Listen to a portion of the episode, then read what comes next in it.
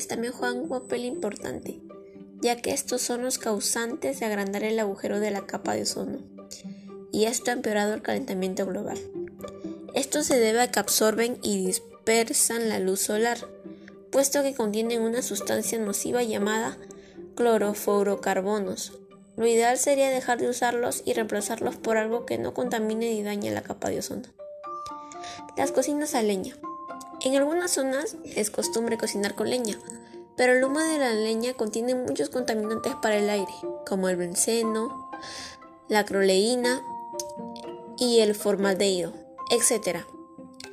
A largo plazo nos pueden traer enfermedades respiratorias, a la piel y hasta al corazón. Lo mejor sería reemplazarlo por una cocina eléctrica. Lamentablemente estamos viviendo una situación muy difícil, ya que algunas personas no toman conciencia de las consecuencias graves que pueden pasar de acá a algunos años.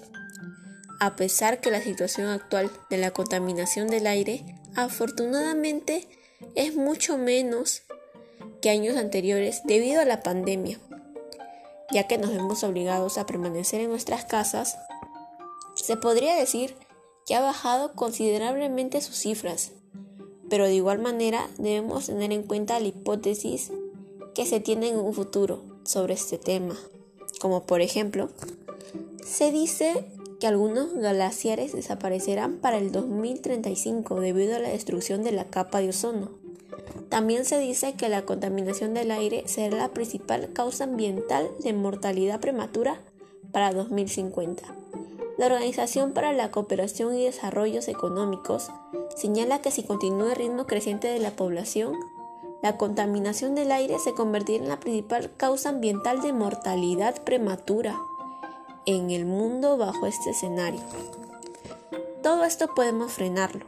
Depende de nosotros, entre las acciones que podemos realizar, como por ejemplo, contrarrestar los efectos de la contaminación ambiental en la salud. ¿Y cómo podemos hacer eso? Podemos manejar bicicleta, ya que nos ayudaría a dejar de usar autobuses, o simplemente caminar si nuestro destino es cercano. Disminuir la cantidad de residuos sólidos que producimos en casa. Por ese lado, podemos empezar a reutilizar y usar bolsas de tela en lugar de bolsas de plástico disminuir nuestras compras de productos y solo comprar lo necesario para así no tener tantos residuos sólidos. También podemos reducir el uso de papel, donar cosas que ya no utilizamos, seleccionar la basura, es decir, clasificarle residuos sólidos urbanos, residuos de manejo especial y residuos peligrosos.